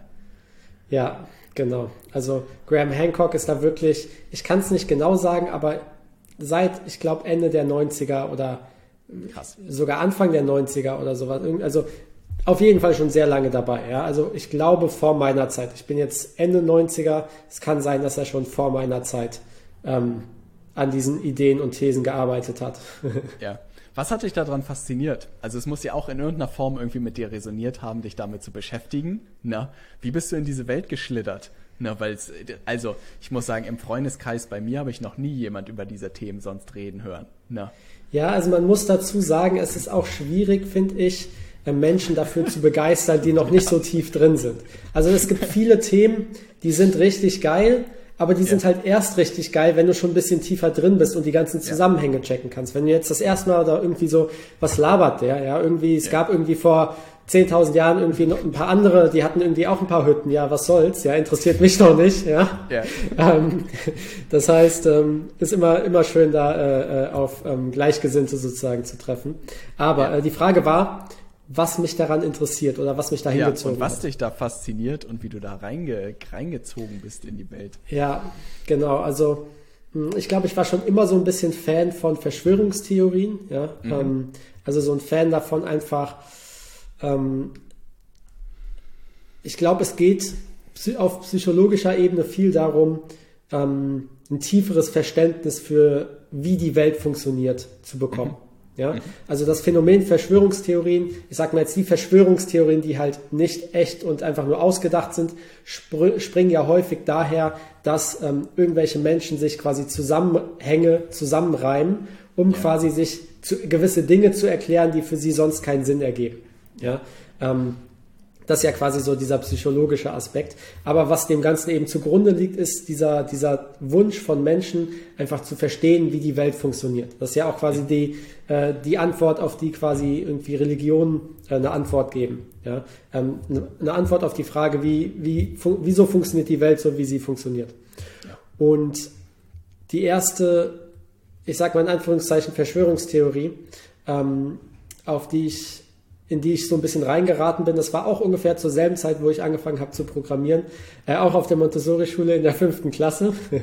da habe ich eine. da ging äh, alles äh, los. Ja. Genau, da habe ich ähm, eine Präsentation vor der ganzen Klasse über die Mondlandung gehalten. Und damals war ich davon überzeugt, dass die Mondlandung äh, gefaked war. Ja, ich weiß nicht mehr genau, wie ich da drauf gekommen bin, aber ich habe wohl irgendwas im Internet aufgesch aufgeschwappt und habe dann so eine gigantische Präsentation ausgearbeitet und quasi alle davon überzeugt, dass die gefaked war. Ähm, es hat nicht sonderlich lange gedauert, da wurde ich dann, habe ich an meiner, an meiner Überzeugung so ein bisschen angefangen zu zweifeln, aber ich glaube, da hat das so ein bisschen angefangen, dass ich mich einfach mit diesen Themen eben beschäftigt habe. Und ähm, es ist schon ein bisschen verrückt, das zu sagen. Wir haben eben drüber gesprochen, ja, ähm, aber äh, neben der Mondlandung war ich dann, also Mondlandungsverschwörungstheorien haben mich dann auch sehr schnell damals schon zu UFO-Verschwörungstheorien gebracht. Und als Kind hat mich das natürlich immer super fasziniert, weil ich sehr, ähm, äh, ich habe immer schon so Science-Fiction-Sachen ähm, geliebt. Ja? ja? Und ich glaube, Joe Rogan sagt das sehr, sehr gut, so diese ganze UFO-Verschwörungstheorie-Geschichte. Ähm, das große Problem an der ganzen Sache ist, dass man selbst diesen inneren Wunsch hat, dass gewisse Teile davon wahr sind, weil man das einfach so ja. cool fände, wenn jetzt hier UFOs auf der Erde sind, ja. Und ja. das war, glaube ich, der, der, der, der Kern, der dem Ganzen zugrunde liegt. Es ist einfach diese, diese Vorstellungskraft, wie cool wäre das denn, wenn vor allem jetzt irgendwie ähm, die Menschheit schon deutlich länger schon deutlich älter ist als nur 10.000 Jahre. Ja, für mich ist das immer so auf der einen Seite sehr schöne Vorstellung, weil ich einfach weiß, okay, wir sind nicht erst schon seit irgendwie ein paar tausend Jahren am irgendwie coole Dinge machen, sondern wir sind schon seit sehr langer Zeit an coole Dinge machen. Gleichzeitig hat es auch so ein bisschen diesen traurigen Aspekt, weil ich mir dann vorstelle, okay, viele von den coolen Dingen, die gemacht wurden vor irgendwie 20.000 Jahren, die werden wir nie wieder er erfahren, weil die einfach quasi ausgelöscht wurden von irgendeinem Event, ja. Ähm, aber genau, es ist, glaube ich, diese, diese Vorstellungskraft. Ja, und das Witzige ist, man muss ja auch wirklich sagen, Anton, das sind ja gerade goldene Zeiten. Ne? Also ich glaube, jetzt in den letzten Tagen sind Unmengen an Reports rausgekommen, dass das Pentagon zum ersten Mal in großem Stil Investitionen sozusagen gemacht hat, um das zu untersuchen, weil ja immer mehr Piloten der Navy rausgekommen sind und gesagt haben, dass sie auf täglicher Basis mittlerweile Flugobjekte sehen, die sie nicht ja. identifizieren können. Und jeder, der jetzt sagt, Robert, der hat einen richtig an der Murmel, deshalb habe ich das gerade bei YouTube aufgemacht, kann einfach mal Tic-Tac UFO eingeben, ne? weil es, glaube ich, einer ja. der größten Fälle ist, den ja. sie nicht erklären können und Bildmaterial genau. veröffentlicht genau. haben und, der, und sagen. Ähm, ne? Ich glaube, das ist der von Tic-Tac UFO. Ähm, äh, äh Dr. David Fravor, das ist der Pilot, der das geflogen ja. ist. Ähm, das ist auch ein wirklich äh, super hochrangiger ähm, Pilot. Das sind, ist quasi die höchste Pilotenebene, die man quasi erreichen kann. Ja, das heißt, der fliegt quasi die, die most advanced Flugzeuge, die es quasi so im US-Militär gibt. Ähm, und äh, der hat sehr ausführliche Interviews auch schon gegeben, ähm, wo der über diese Erfahrungen berichtet. Also das ist, es, es ist, entwickelt sich sehr zu sehr interessanten Sachen. Man muss aber auch dazu sagen, ähm, zwei Dinge. Zum einen, ich fände es persönlich richtig cool, wenn das Ganze Aliens wären. Mhm. Aber ich bin mittlerweile gar nicht mehr so sicher. Mhm. Und Punkt Sondern, Nummer zwei ist. Menschliches ist? Viele, viele Optionen. Ja, ich ja. äh, habe hab mich dann, also nochmal, glaube ich, eine Diskussion für sich, ja. Ähm, ja. Und der andere Punkt ist, der andere Punkt ist, ähm, ich bin aktuell auch so ein bisschen skeptisch dem gegenüber, dass die, was, was quasi die US-Regierung damit alles macht. Ja, also es gibt einen, ähm, für die Leute, die es wirklich interessiert, es gibt einen ähm, sehr guten Blog, der heißt äh, The Black Vault. Das ist einer, der mit seit irgendwie 25 Jahren Freedom of Information Act Requests macht und schon Millionen an äh, Dokumenten äh, von, von verschiedenen US-Programmen und, ähm, äh, und Regierungen und so weiter ähm, angefragt hat und auch erhalten hat. Ähm, auch Dokumente, die vorher quasi geheim waren. Ähm, und alles quasi über den legalen Weg. Ja, das heißt, der ja. macht keine geleakten Dokumente oder so, sondern er macht diese Freedom of Information Act Requests und ist da einfach sehr gut drin geworden und kämpft da irgendwie seit 25 Jahren gewisse Dokumente halt zu bekommen. Mhm. Und der dokumentiert das alles auf seinem Blog theblackvault.com und ähm, das zeichnet so ein ganz interessantes Bild, weil man da einfach sieht, hey, da irgendwas ist an diesem Thema dran. Da gibt's quasi sehr interessante Fallakten und so weiter, die irgendwie 100 Jahre in die Vergangenheit datieren. Ähm, gleichzeitig zeigt es aber auch, dass immer wieder die US-Regierung und so weiter irgendwelche, mh, hm, ich sag mal, irgendwelche, irgendwelche Missinformationskampagnen darüber fahren. Das heißt, ähm, es könnte auch genauso gut sein, dass sie das aktuell einfach nutzen, um irgendwie so ein bisschen, ich sag mal. Von was anderem abzulenken. Von was anderem abzulenken, genau. Ja, ja. Ja, das muss man wirklich sagen, weil ich glaube, das wurde ja nie groß öffentlich irgendwie kommentiert und auch nicht gesagt, dass es sowas gibt. Und die werden sich schon die Karten gelegt haben, wenn sie plötzlich offiziell über die Navy gehen und sagen, hier sind ja. alle Informationen, die wir haben. Da glaube ich, kann man schon ein bisschen, ja. Äh, genau, und das ist, glaube ich, das, was so eine, was so eine Rabbit Hole, wie man so schön sagt, ausmacht. Ja je tiefer ja. du reingehst, desto mehr Fragen hast du eigentlich. Ja, ja. also es ist gefährlich. Äh, und auch es ist gefährlich, ja. Und ähm, ja. um das vielleicht auch anzumerken, wir haben angefangen mit der Graham Hancock äh, verlorene Zivilisation Rabbit Hole. Ich weiß nicht, ob du den Clip kennst, aber in einem Podcast-Interview hat auch Elon Musk davon gesprochen, dass das eine mhm. sehr interessante Rabbit Hole ist und dass er da auch schon in diese ganze äh, ver äh, äh verlorene Zivilisation Rabbit Hole reinge reingefallen ist. man muss wirklich aufpassen, aber gleichzeitig glaube ich, was hat man zu verlieren? Ne? Am Ende kann rauskommen, genau. dass es alles nicht so ist. Am Ende ist es witziges Entertainment und wenn ein Fünkchen Wahrheit genau. dran ist, ist genau. es ja auch immer noch eine lustige Unterhaltung. Und das finde ja. ich immer ist eine sehr, äh, sehr gesunde Einstellung, weil für mich ist das, für mich hat das so einen sehr, äh, sehr großen Entertainment-Faktor. Ja, ich spiele mit der Vorstellung, was wäre, wenn das wirklich Aliens wären, ja, oder ja. was wäre, wenn hier wirklich außerirdische irgendwie uns ja. besuchen und Dinge tun. Ja? Ähm, und das ist, finde ich, eine viel lustigere Vorstellung, als sich quasi einfach einen äh, Spielfilm anzuschauen. Ja, weil, ja. weil man, weil beim Spielfilm gibt es nicht mehr dieses, diese paar Prozent, die sagen, was, also das könnte tatsächlich echt sein, so, ja. Ähm, ja. Bei solchen, The bei solchen Themen ist halt immer diese, immer dieser kleine Aspekt, das könnte tatsächlich echt sein. Und das hat für mich einfach einen sehr großen Entertainment-Aspekt. Das heißt, ähm, man sollte sich hier bei diesen Themen halt auch nicht zu ernst nehmen, ähm, weil am Ende weiß man es nicht. Wir sind wahrscheinlich die letzten Menschen, die das wirklich beurteilen könnten. Ja. ja. ja. ähm, aber es hat einen sehr, äh, sehr, sehr großen Entertainment-Aspekt immer und eben diese, diese Vorstellungskraft, die das anregt. Ähm, was, was wäre, wenn? Und was halt cool ist, finde ich auch insgesamt, ich glaube vieles und ich glaube dazu kann es auch ein bisschen anregen. Ich glaube, viele Menschen, die ich auch kenne, nehmen sehr gegeben, dass schon alles in der Welt erklärt wurde ne? Mhm. und alles irgendwie erforscht wurde. Und ich habe das ja. Gefühl, wir haben in so vielen ähm, Themen so wenig Ahnung, selbst wenn ich bei Medizin oder so teilweise mal reingucke, ne? Und keine Ahnung, ich hatte irgend so eine Sache mit der Haut und die Ärztin meinte, da gibt's noch keine Forschung dazu. Ne? So, wie? Was? Wir leben irgendwie im 21. Jahrhundert und da hat noch nie jemand ja. geforscht, was es sein könnte und wie. Und ja. das zeigt mir dann immer diese Grenzen auf, dass wir am Ende echt noch nicht so viel Ahnung haben, wie wir immer denken. Ne? Und ich finde es cool, dass diese Journalisten so ein bisschen an solchen Sachen rütteln und sagen, ey, vielleicht eine wilde Hypothese, aber vielleicht haben wir Atlantis in der Sahara gefunden ne? Mhm. und führen 34 Minuten irgendwie eine saubere Argumentation auf, warum das so sein könnte. Und wenn man sich das anguckt, denkt man sich ja. so, ja, vielleicht hm. ist es so. Und wenn es nicht so ist, ist es dann nicht so. Ne? Ja, genau. Und ein Aspekt, den ich vielleicht jetzt hier, weil wir so weit schon in das Thema reingegangen sind, einfach noch mit anmerken muss, vor allem wenn es um diese ganze Alien- und UFO-Thematik geht, ähm, ja. Für mich gerade diese Alien- und UFO-Thematik ähm, hat immer so einen sehr, mh, hm, ich sag mal so einen sehr spirituellen und göttlichen Aspekt. Weil ein großes Gedankenexperiment, was ich immer wieder mache, wenn ich über größere Probleme oder größere wahrgenommene Probleme bei mir im Leben oder Unternehmen oder was auch immer, wenn ich da mir darüber Gedanken mache, mache ich immer so ein Gedankenexperiment, dass ich mir vorstelle, so eine super advanced, intelligente Alien Art, Spezies, ja. kommt mit ihrem UFO quasi hier vorbei bei der Erde und schaut quasi von außen auf meine Probleme. Yeah. und dann ist quasi das Gedankenexperiment immer so, was würde diese, diese super fortschrittliche Alien-Spezies quasi darüber denken. Ja? Mit all ihrem Wissen und Weisheit über das Universum. Wo, und, wo kommst du dabei ähm, raus?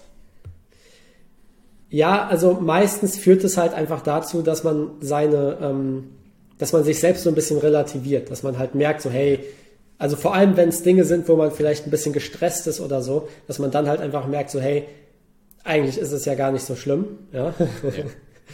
ähm, und es zwingt dich einfach auch nochmal einen anderen Blickwinkel einzunehmen, weil du bist immer sehr viel so in diesem Jetzt, ist, also man kennt das ja auch mit den ganzen Nachrichten und so weiter. Ja, also ich versuche eigentlich gar nicht so viele Nachrichten zu konsumieren, aber die Nachrichten sind ja immer so quasi so jetzt, dieser Moment, dieser einer Blickwinkel und so weiter, der wird gepusht ähm, und man verliert halt einfach voll so diesen, diesen Blick fürs Ganze über so längere Zeiten hinweg, über so Jahre oder Jahrzehnte hinweg. Wie entwickeln sich irgendwie die Dynamiken auch zwischen den Ländern über Jahrzehnte hinweg, was ja eigentlich die viel, ähm, meiner Meinung nach viel wichtigere Betrachtungsweise ist, weil es quasi nicht so emotionsgesteuert im Moment ist. Ja, und das ist ja bei einem im privaten Leben oder in seinen privaten Gedanken auch sehr häufig so, dass man sehr im Moment ist, sehr emotional gesteuert von eben den Dingen, die man gerade im Moment irgendwie denkt oder erlebt. Ja, ähm, und so ein bisschen immer wieder diesen Blick zu bekommen, quasi von außen, von quasi so einer äh, in Anführungszeichen allmächtigen Alien-Spezies. Ja, das gefällt mir. Also ich habe manchmal auch dieses, ich habe eher so Weltuntergangsszenarien oder so und denke mir so, keine Ahnung, morgen kann auch sonst was passieren. Ne? Und denke mir so, es relativiert so alles, ne? Weil ich glaube, manchmal stresst man sich so wegen sonst welchen Sachen und denkt sich so, ey, eigentlich ja. sollte man für jeden Tag unglaublich dankbar sein, den man auf dieser Welt hat. Ne? Ich will mir keine Vorwürfe machen, dass ich irgendwas verpasst habe entlang des Weges. Ne? Und ich glaube, auch unternehmerisch gerät man wahrscheinlich immer so ein bisschen da rein, dass man sich auch mit anderen vergleicht ne? und sich so denkt, so Mann, warum bin ich noch nicht da, wo der ist oder so. Und das holt mich dann immer wieder so auf die Erde, weil, ey, worüber rede ich? Keine Ahnung, sitze in Spanien in der Sonne. Meine Mutter ärgert sich jedes Mal, wenn sie sieht, dass ich wieder Sonnenbrand habe. Ne? Und denkt mir so, ey, da gibt es gerade schlimmere Situationen als das irgendwie, erstmal tief durchatmen. Ne? Aber das genau. ist die genau. perfekte Überleitung, Anton, weil tatsächlich hast du so einen Umgang für dich entwickelt, wenn mal stressige Zeiten sind oder stressige Tage, gibt es da irgendwelche Tipps und Tricks, die du für dich gefunden hast, um damit irgendwie umzugehen? Weil ich kann mir vorstellen, dass das, was du tust, hört sich natürlich so, wenn du darüber erzählt hast, cool an, aber dürfte auch relativ tough sein. Gibt es da irgendwie Tipps und Tricks, die du gefunden hast, die dir geholfen haben? Also, mh, ich experimentiere viel mit verschiedenen, äh, verschiedenen Techniken rum. Ja? Mhm. Also eine Sache, die ich jetzt wirklich schon seit mehreren Jahren mache, ähm, ähm, also overall kann man sagen, so verschiedene Arten von Meditation. Ich habe eigentlich gefühlt schon fast alles irgendwie mal ausprobiert. Und eine Sache, die ich sehr cool finde, ähm, das ist so ein bisschen Hypnotherapie, also so ein bisschen mhm. Hypno Hypnosetherapie. Ähm, das kann man sich im Grunde vorstellen wie eine geführte Meditation. Mhm. Ähm, das ist quasi eine geführte Meditation nur in einem gewissen Stil, sage ich mal. Und da gibt es eine App, die heißt Primed Mind ähm, von Elliot Rowe, wo einfach so ganz viele dieser Primer drin sind. Und die sind einfach super zwischendrin. Die gibt's für jede Situation. Wenn man irgendwie ähm, seinen Tag startet, wenn man irgendwie stressige äh, Meetings äh, anstehen hat oder was auch immer, da gibt's quasi so Primer eigentlich für jede Situation. Und das ist immer sehr gut, weil es so das Beste von äh, Meditation und ich sag mal so Unterbewusstseinsarbeit verbindet. Ja, mhm. weil ähm, das ist halt so die große Stärke bei diesen Primern, dass du halt quasi wie eine Meditation, geführte Meditation hast, das aber wirklich verbündest mit aktive äh, äh, Optimierung von cool. oder Eliminierung von irgendwelchen unterbewussten Blockaden. Ja, ähm, mhm. das heißt, das ist ein Aspekt und ansonsten, mh, hm, ich sag mal, man kämpft natürlich immer mit irgendwelchen stressigen Sachen. Ja, also man hat immer mal irgendwas, was einen stresst und dann macht man mal nicht seine Primed Mind Meditation. ja. ähm, das heißt, äh, äh, komplett befreit bin ich dann natürlich nicht von. Aber ähm, ich sag mal so, das Wichtigste in meinem Alltag ist einfach, ich führe hier, auch wenn ich der Automatisierungsanton bin, ähm, führe ich seit irgendwie fünf, sechs Jahren habe ich jetzt erst am Wochenende gecheckt. Ähm, ich habe so einen ganzen ganze Stapel voll mit Notizbüchern. Also jeden Tag ja. ähm, mache ich Journal, plane meine ganzen Tage, plane meine Gedanken. Ähm, manchmal habe ich einfach das Bedürfnis auch zu schreiben und dann schreibe ich hier mehrere Seiten drin, auch wenn ich irgendwie irgendein Problem oder irgendein Thema habe, was mich stresst oder wo ich nicht weiterkomme, schreibe ich das quasi einfach runter und all meine Gedanken irgendwie mache ich dann irgendwelche Mindmaps und irgendwelche Charts und äh, irgendwelche Sätze, die ich dann da aufschreibe. Schreibe einfach alles runter, kann das dann nochmal so von außen ähm, mir anschauen. Also das ist eine Sache, die mir immer sehr gut hilft. Jetzt, wo ich drüber spreche, wird mir das klar. Das sozusagen runterzuschreiben. Ähm, alle Gedanken, alle, ja. genau, nicht nur das Wegschreiben, sondern alles irgendwo hinpacken, sodass man quasi dann von außen auf alles draufschauen kann. Mhm. Ja, also man, man kennt das ja in den Filmen, gibt es immer diese äh, diese leicht verrückten Detektive, die dann irgendwie ihre ganzen Wände voll machen mit irgendwelchen ja. Verbindungen und so weiter. Ähm, ja.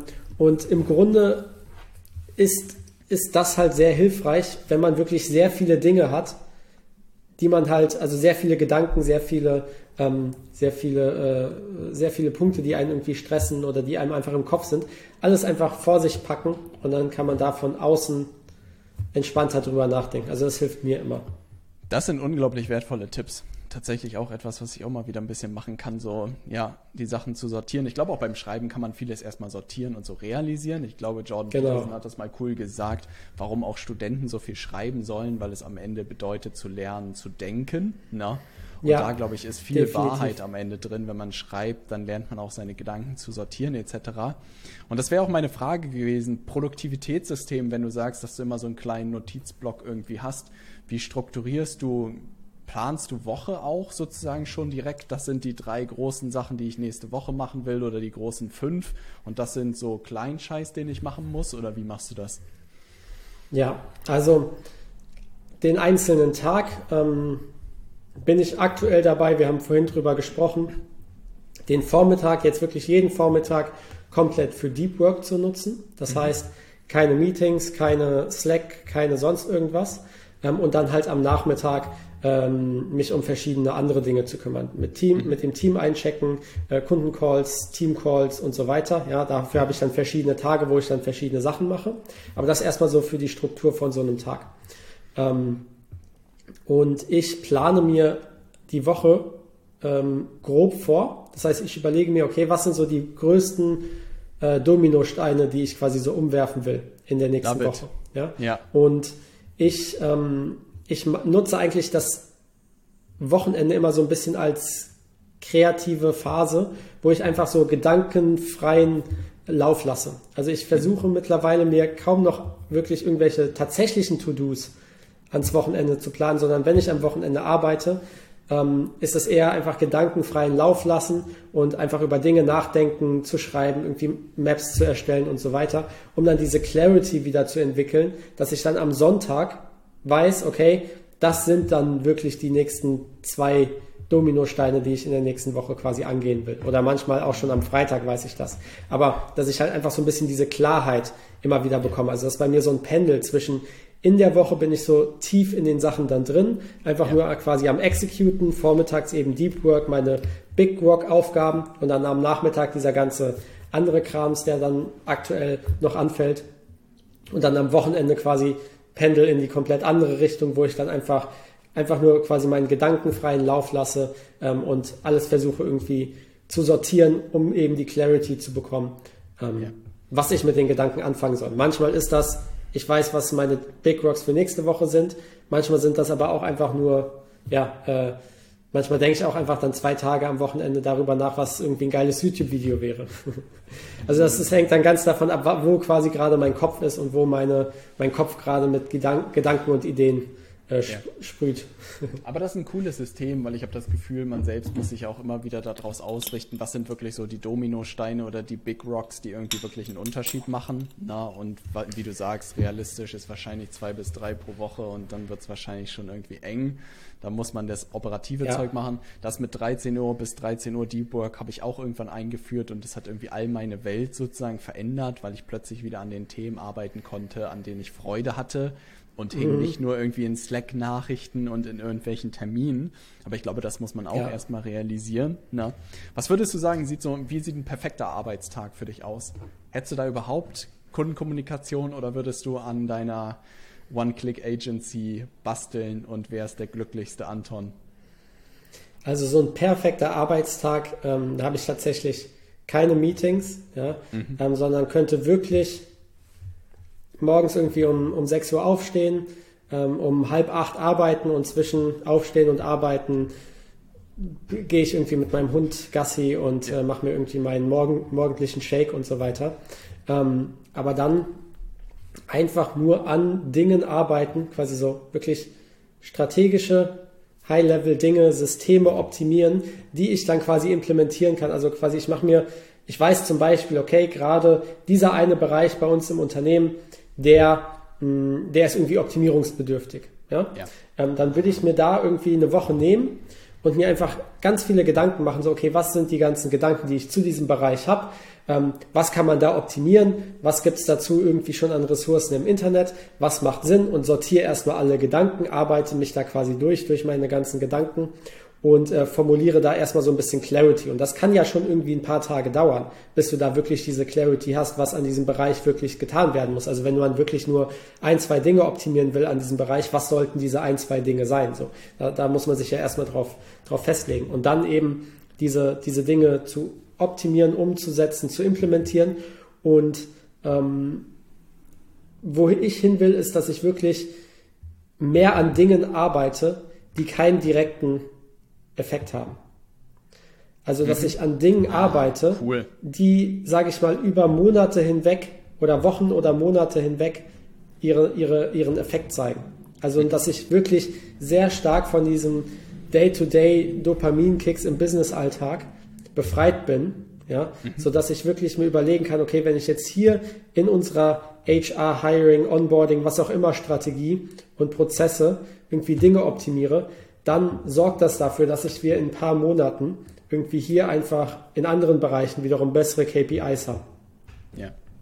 Ja. Hm, weil das kommt wirklich zu kurz, wie du sagst. Ne? Wir sind, glaube ich, sehr von kurzfristigen Aufgaben getrieben, ne? operativen Geschäft irgendwie, wo man dann immer noch mal ein bisschen guckt, was passiert bis mhm. Ende der Woche. Aber wie du selbst sagst, ne? das Coolste ist ja wirklich so, was hat in drei bis sechs bis zwölf Monaten wirklich den Hebel. Und das war tatsächlich auch etwas, was ich so bei YouTube für mich auch realisiert habe kurzfristig not a chance, aber die Gefahr war auch immer, da solche Sachen wie YouTube kurzfristig nie was bringen, dass du so ein Projekt niemals startest. Ich will natürlich mhm. kein Salz in die Wunde reiben, ne?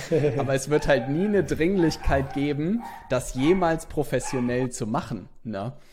Und das war so das Thema, dass ich gedacht habe, fuck, es also in meiner, in meinem Navigationssystem, was ich habe, würde ich niemals mit YouTube richtig starten, weil ich immer sagen würde, ja, es bringt ja kurzfristig nichts. Ne? Und dann habe ich aber genau die Übung auch gemacht, wo will ich denn in fünf Jahren sein? Ne? Und da war so, ey, ich will gern einen geilen YouTube-Channel haben, wo irgendwie alles, was unternehmerisch so passiert, irgendwie zusammenläuft. Ne? Und wenn ich heute nicht anfange, da zu lernen, wie es funktioniert und einen geilen Job zu machen, werde ich in fünf Jahren niemals da sein. Ne? Und das war wirklich so, wie du gesagt hast, ist immer gefährlich, ne, das Kurzfristige zu überbewerten gegenüber dem Langfristigen. Ne. Genau, und ich meine, es ist natürlich, wir können jetzt hier sitzen und sagen, ja, irgendwie, wir haben es irgendwie gecheckt, das Langfristige ist viel wichtiger. So einfach ist es natürlich nicht. Ja? Also das nur so für die Leute, die das quasi jetzt hören. Ja? Ähm, ja.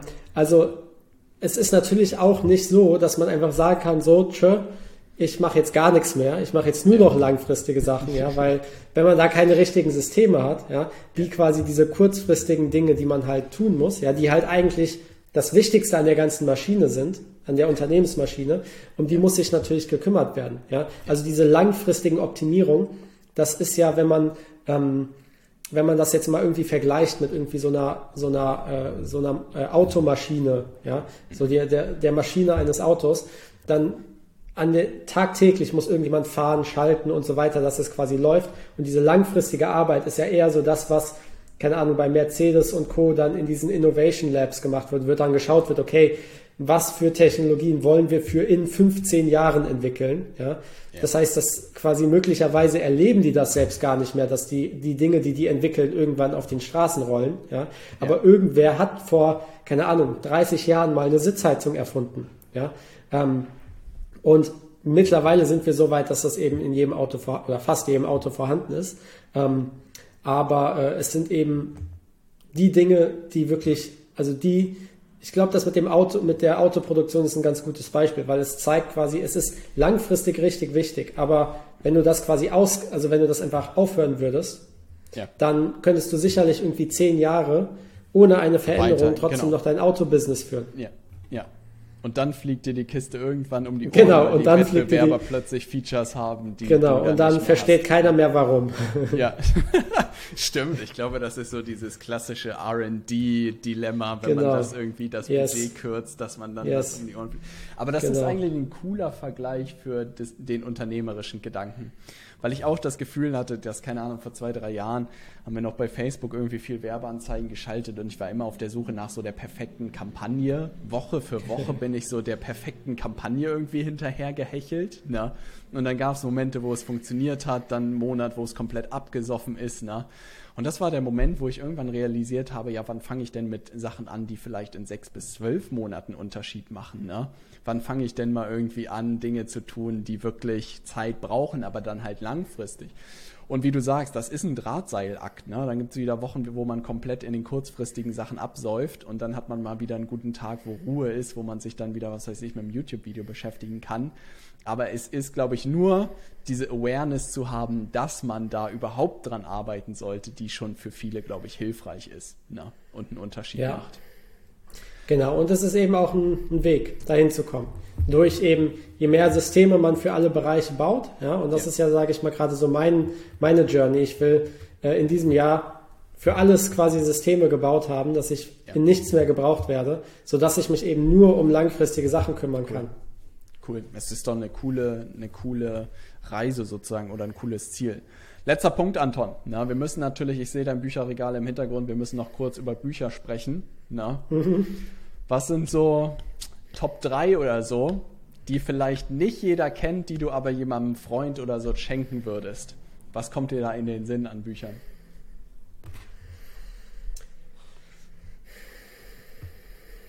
Weil ich habe das gesehen, du hast da ein paar Schmuckstücke hast du ausgepackt vorhin, na, wo ich dachte, die hat nicht mhm. jeder im Bücherregal. Ja, gib mir mal ein paar Sekunden. Ich Klar, muss darüber ey, nachdenken. Du kannst drei, ist, drei ist wirklich sehr schwierig. Ich nehme auch eins, ne? Ich nehme auch ja. eins. Ja. Ähm. Für alle Leute, die im Podcast gerade zuhören, Anton dreht sich gerade um und guckt in sein Bücherregal. ja, ähm, also ich bin, ich bin grundsätzlich, ein, ich war früher ein Freund davon, sehr viele Sachen zu lesen. Also ich habe mhm. äh, ich habe mir irgendwann mal Speedreading beigebracht und dann eine Zeit lang, ist schon eine Weile her, habe ich irgendwie mehrere Bücher die Woche gelesen. Das mal, ja. Also ist ein paar Jahre her. Ähm, aber deswegen, ähm, ich habe viel gelesen. Letztendlich muss man tatsächlich sagen, die meisten Bücher sind jetzt, denkt man vielleicht im ersten Moment, dass die super krass sind, aber long term bringen ich die jetzt. Auch. Ist nicht ich glaube so. auch. Es ja? sind die Bücher, also ich glaube, die, die größten Bücher, zitiert, ne? ja. ähm, genau, es sind die, die, die, die besten Bücher. Ähm, finde ich, sind gar nicht so sehr irgendwie ein spezifisches irgendwie Business-Hackbuch oder so weiter, sondern eher die Bücher, die deine Denkweise formen. Mhm. Und das ist eher, sage ich mal, nicht wirklich zurückzuführen auf ein spezielles Buch, mhm. sondern eher auf die Art von Büchern, die man liest. Mhm. Also jetzt zum Beispiel, ich habe mich gerade umgedreht, ein Buch, was hier steht, ist uh, The Selfish Gene von uh, Richard Dawkins, ist ein sehr bekanntes uh, wissenschaftliches Buch. Mhm. Und Jetzt das Buch an sich, die Inhalte rein fachlich gesehen, habe ich zum größten Teil schon wieder vergessen. Ja, aber einfach diese Denkweise, die man da mitbekommt von dem Autor, die shaped dich so ein bisschen. Und wenn du viele Bücher in dem Bereich liest, ja, du hast das vorhin angesprochen, ähm, ähm, mit äh, Jordan Peterson, Ja? Mhm. Ähm, nicht nur das Schrei also Schreiben und Lesen ähm, ist ja fast schon wie so ein Yin und Yang.